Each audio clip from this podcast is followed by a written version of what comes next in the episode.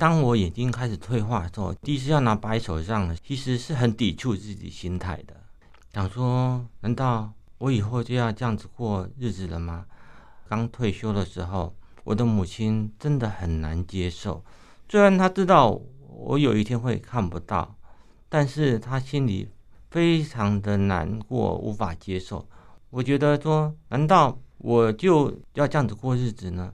我想说，找一些活动，让自己可以从事一些我能够的运动。除了自己健康之外，也希望让我的家人感觉到我并没有放弃我的人生。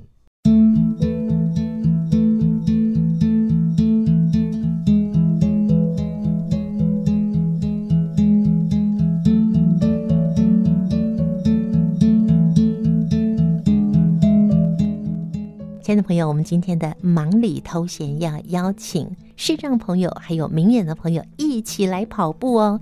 因为我们今天邀请到了中华视障路跑运动协会现任理事长焦丕康焦理事长。嗨，理事长您好。大家好，我是中华视障路跑运动协会第八届理事长，我叫焦丕康。焦是焦点的焦，丕就是不要的不，下面加一横，曹丕的丕，康是健康的康。你现在已经退休了，对不对？对，嗯、我我是公务人员退休。那主要是因为专科的时候发现眼睛有问题，就想说哇，以后眼睛会看不到，该怎么办？那时候父亲年纪也蛮大的，希望能够早点出社会工作。所以五专毕业之后，我就去考公务人员。那运气还不错，考上了公务人员，做了二十几年。当我的视力退化到没办法胜任工作的时候，就办理了退休这样子。嗯嗯，哇，那你好厉害耶！因为公务人员很难考呢。哦，可能运气比较好，那几年录取的名额比较多，这样子。你客气了啦。嗯、一路走来，你的功课是属于中上还是中下？学生时代，学生时代来讲，基本上，因为。我今年五十二岁，在我们那个年代是有体罚的。我记得我读国中的时候，我分到的是，我们不是只有分 A 班、B 班，我们有分 A 加班、A 班、A 减班。我是分在 A 加班，那我们的考试成绩是九十分为标准，少一份打一下。哇！所以我们的成绩完全是。打上来的，打出来的。对，所以那时候国中毕业的时候，我跟我妈说：“妈，我不要读高中了，我不要被再被打了，我要去读五专。” 我觉得你的选择是对的，因为我也是五专毕业的。进了五专之后，我觉得我的人生大不同。如果继续用那种体罚的方式，我觉得很多人的自信都会被打掉了。我猜你应该不会用体罚的方式来教育你的孩子吧？哦，其实被打过之后，觉得被打的感觉真的非常的不好。这样子，嗯、当然我我对小孩毕竟会有功课上的期待，我比较会花时间去劝他，去磨他。嗯，但是我们要懂得知难而退。当发现他有他的想法的时候。我们还是要有时候要退一步，还是要尊重小孩子的感受，这样子。哇，我好欣赏你哦，真的是一个我心目中的理想的好爸爸。嗯，没有没有很理想。其实我觉得当爸爸，没有人会教你怎么当爸爸，完全都是要一步一脚印去学的。因为每个小孩不同，不见得一个方式适合另外一个小孩。我只是愿意去学习，当然我也会碰壁，也会遇到挫折。但是我的好处就是，我们不会把对错看得那么重，我反而在意的是，我在这个事件当中我学到了什么。刚刚说从国小阶段一直到国中阶段呢，功课其实都还算蛮前面的。那但是那时候你的运动细胞好吗？家里头其实叫你运动，基本上并不会真的愿意那么在意你的运动状况，因为。我们是军工教家庭，所以他比较在意还是你的成绩，他希望你多花点时间在你的成绩。加上我小时候过敏的状况还蛮严重的，嗯，所以说呢，其实运动的频率也没有很高。尤其一到国中的时候，分到 A 加班，体育课通常都被调去上物理化学，运动的机会变得很少，被剥夺了。对，但是我还蛮感谢我当时国三的导师，他知道我们没有什么时间运动。当国三的时候，我们要留到晚自习，晚自习就是要留到晚上大概九点钟才能下课。他会利用晚休时间，就是第八节下课到晚自习开始之前。他会带我们去跑操场，哇，我们导师会带我们去老师、啊、对对对对，他会带我们去跑操场。嗯、他说你们没有机会运动，只能利用这个时间来运动，所以他会带着大家跑个几圈操场，嗯，当作来运动，印象非常深刻。那所以后来你加入了中华市长路跑运动协会，嗯、那你也担任了这一届第八届的理事长，嗯、跟这个老师带你们全班去跑步有一点关联性吗？多少会有点激发。其实我跟导师的关系其实没有很好。那个小男生嘛，叛逆嘛，啊，我就会喜欢跟在老师后面跑。然后呢，想要看你跑多久，就跟你跑多久。那我们老师还蛮能跑的，所以说呢，也就是这份斗性，把我跑步那时候的跑步的能力练起来。哎，我发觉我虽然跑不快，但是我还蛮能够跑很久的。哇！真的好感谢这位老师哦，哦，把你的那个跑步的能力激发出来了。嗯，但是我相信你进了五专之后，甚至你五专毕业进了职场，嗯，后来还有再继续跑步吗？哦，没有了，就没有了。哦，因为工作之后真的下班就很累了，嗯，几乎不会想要去跑步这样子。嗯、对，因为读五专的时候最喜欢的运动是打篮球，嗯，然后。工作之后，时间变变得比较少，那就很少打篮球，反而比较会去爬红炉地，嗯，这样子。假日有时候一个人骑着摩托车到山下，然后去爬爬爬爬山这样子。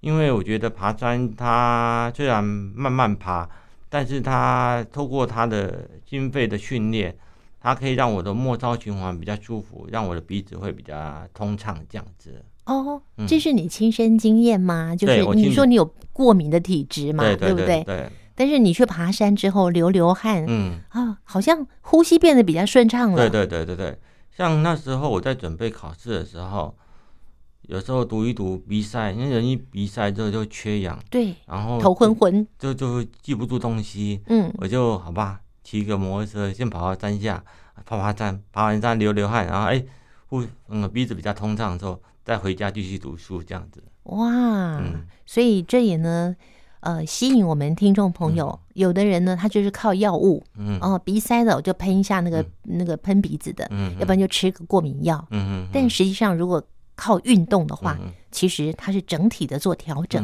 嗯，嗯。所以后来你加入了中华视障路跑运动协会，嗯，那。你加入这个协会的一开始，你的目的是想要想要让自己参加马拉松吗？还是说只是要来健身一下呢？嗯，一开始很好奇，一个眼睛看不到他怎么跑步？怎么可能？你觉得很不可思议。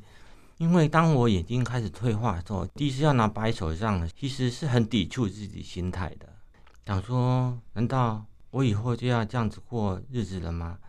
刚退休的时候，我的母亲真的很难接受。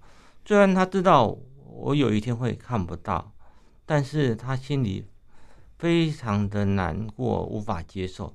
我要出门的时候，她都很紧张，想要跟在我后面，怕我在外面发生事情。我觉得说，难道我就要这样子过日子呢？我想说，找一些活动，让自己可以从事一些我能够的运动。除了自己健康之外，也希望让我的家人感觉到我并没有放弃我的人生。哇，你这句话好激励我们哦！我们都不能够随便放弃自己的人生。好，所以你加入的那一年是在你退休之后。我是一百零四年退休。经过了几年的沉淀之后，我在一百零七年的时候加入协会。嗯哼，一百零四年退休，一百零七年加入了中华视障路跑运动协会。对，所以那你加入之后啊，一直到现在，你最大的收获是什么呢？嗯，当然跑步的时候最大的收获是自己的身体变好。嗯，因为我的眼睛的疾病是退化性的，身体基本上就一定在某个地方有问题，它才会退化。虽然医学上面找不出来它的问题在哪里，所以我一直觉得我的身体不是很好。但是经过稳定有效运动之后，我发觉我的体力变好了。为什么？因为当我后来一百零七年到那段时间，我的父亲失智症了。然后呢，他失智症，他因为他的记忆会片段，产生了妄想症，他有暴力的现象。那因为我退休了，所以说我每天下午都会去陪他聊天。嗯哼，聊一聊天的时候，他会动手打人。哦，因为我眼睛看不到，通常发现的时候都都都已经被打到了。了。对，嗯，那正是因为有这样的运动，让我的心肺能力变强，我的体力变强。我遇到一些突发状况的时候，我不会那么样的无力感，因为有这个体力跟身体的支撑。嗯，让我在面对我父亲的时候，还是能够从容的面对。我觉得这这个影响还蛮大的。这样子，虽然还是被 K 到了，嗯，但是心情不一样。对，可能当我觉得像我以前如果身体不好的时候，遇到一些压力大的时候，就会因为受不了，就会有一些焦虑的现象，而且加上视力的退化，焦虑的现象只会越来越严重。但是透过运动，因为有体力的支撑。我们会觉得自己能够比较容易的走过这些事件。我知道了，我终于有个连结了，因为我曾经访问过一位师大在研究体能跟大脑关联性的洪聪敏教授，他就有提出，当我们在运动的时候，会启动大脑的脑内啡，嗯嗯，所以会让我们的心情比较愉悦，嗯。哇，这也是一个非常棒的一个经验呢。嗯嗯嗯嗯。哇，所以收音机旁边的听众朋友，我们这段时间的 COVID-19 的疫情呢，持续超过两年的时间了，大家也很不准，那也不能出国，所以心情特别的不好。但是如果你找机会让自己运动，会启动你脑内啡，你会让自己开心哦。至少不要这么无准嘛。好，不一定要跑出来，但是如果能跑出来就更好了。你在一百零七年加入了中华视障路跑运动协会，一直到现在接下了理事长的任务。你是怎么跑过来的？因为我们协会是纯粹由视障朋友组织的协会，所以我们的所有的全部的理监事都是视障朋友。当然，协会的运作其实很多工作还是需要运用到眼睛，所以当初在改选第八届理监事的时候。我们的理事长是处于难产的状态，难产，没有人要当理事长。对，是的，嗯，这苦差事。嗯，我觉得，因为我们以前结会早期的时候人没有那么多，然后没有像现在有全整的十四个跑团，它的运作起来相对简单。嗯，当你的规模扩大的时候，很多事情你必须要做更多的去处理。嗯。然后，因为协会的收入也目前没办法请一个明眼人来担任我们的工作人员，所以说很多事情变成视障朋友要花时间来处理这样子。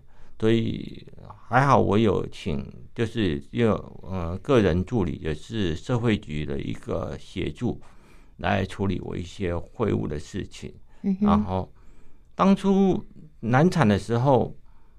其实心里头就觉得很可惜，如果协会这样子就结束的话，很可惜。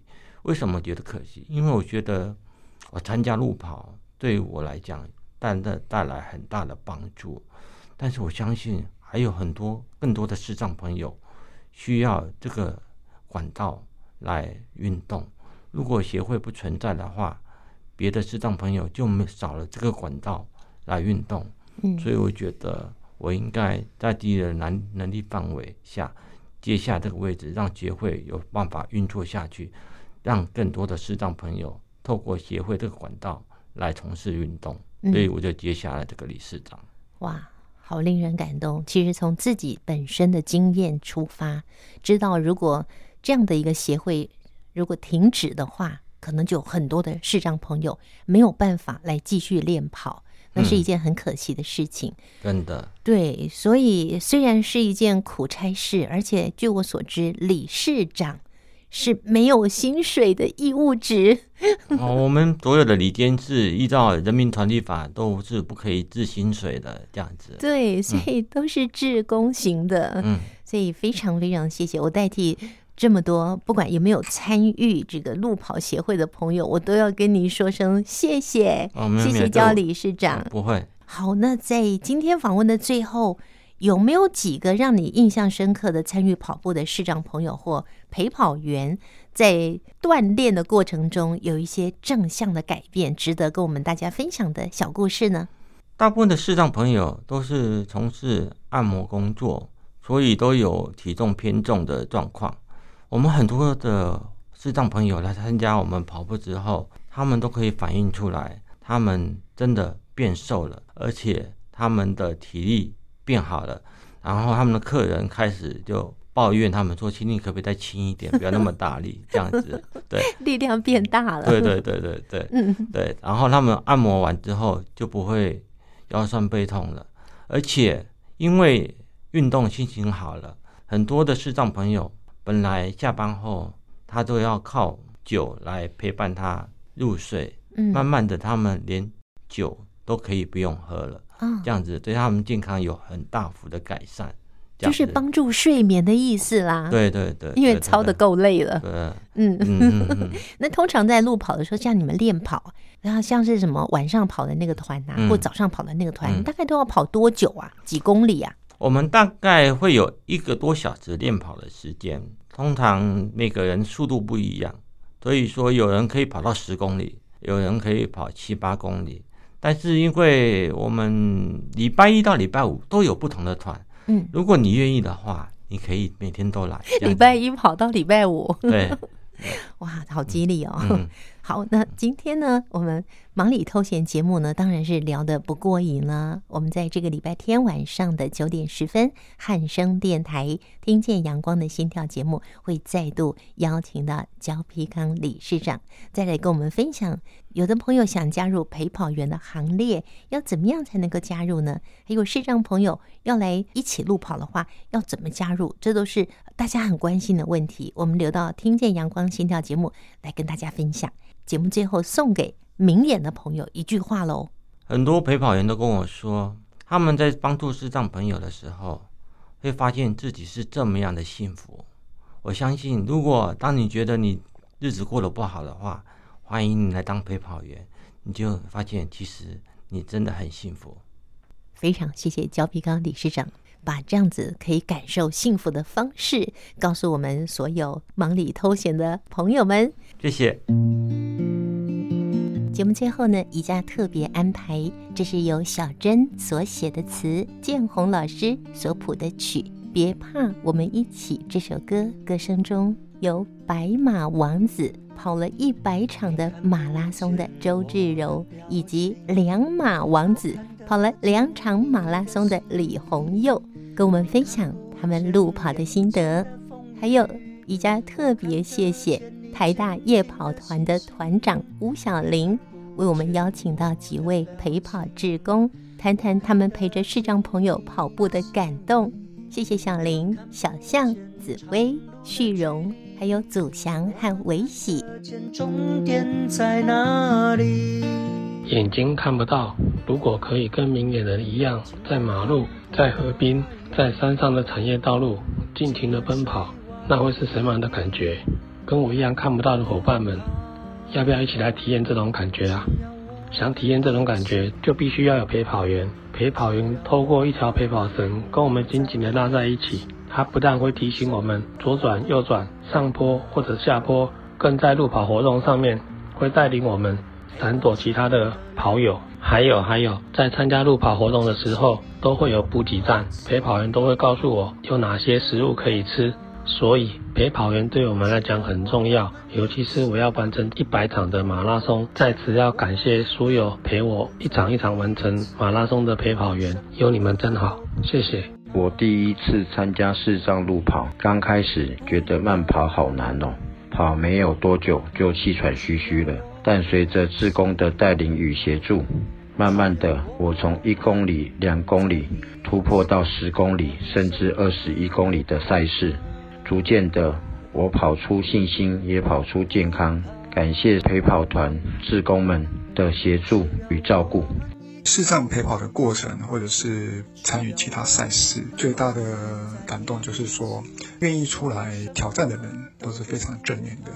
他们都是一些很好的榜样跟模范，可以用以去鼓励跟激励周遭身边的人。看到他们能够为了自己的健康，为了自己的兴趣、体能，在工作之余拨出时间来运动，强化自己的体能，我觉得这个是非常非常感动的事情。视障朋友在台夜里一起运动、跑步，也会聊天交流，分享生活大小事。我们能做到的事情，视障朋友也做得到。有一些视障跑者会想要去参加三铁或者是超马的比赛，他们心中的目标比我们还要远大。那为了要完成他们的目标，我们也要不断的加强训练。来带领着他们完成心中的愿望，同时也完成我们自己给予的挑战。视障朋友自己锻炼跑步很激励人心，我很谢谢陪跑绳另一端的视障朋友，带我领悟了不用眼睛才能看见的世界。他们勇于走出黑暗，跑出自我。让我在感动之余，也不再纠结于生活中的不如意，很轻易的就可以看见人生的美好。很欢迎大家周三跟周五晚上来台夜团帮忙，居家团练后，我们就可以一起成为赛道上最美丽的风景。不怕，只要我们一起，只要我们在一起，我们什么都不怕，陪跑绳的两端，牵起你我默契，不怕，只要我们一起，只要我们在一起，我们什么都不怕不怕。只要我们一起，只要我们在一起，我们什么都不怕，不怕。只要我们一起，只要我们在一起，我们什么都不怕。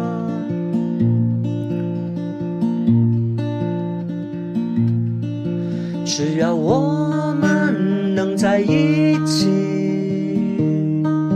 我们什么都不。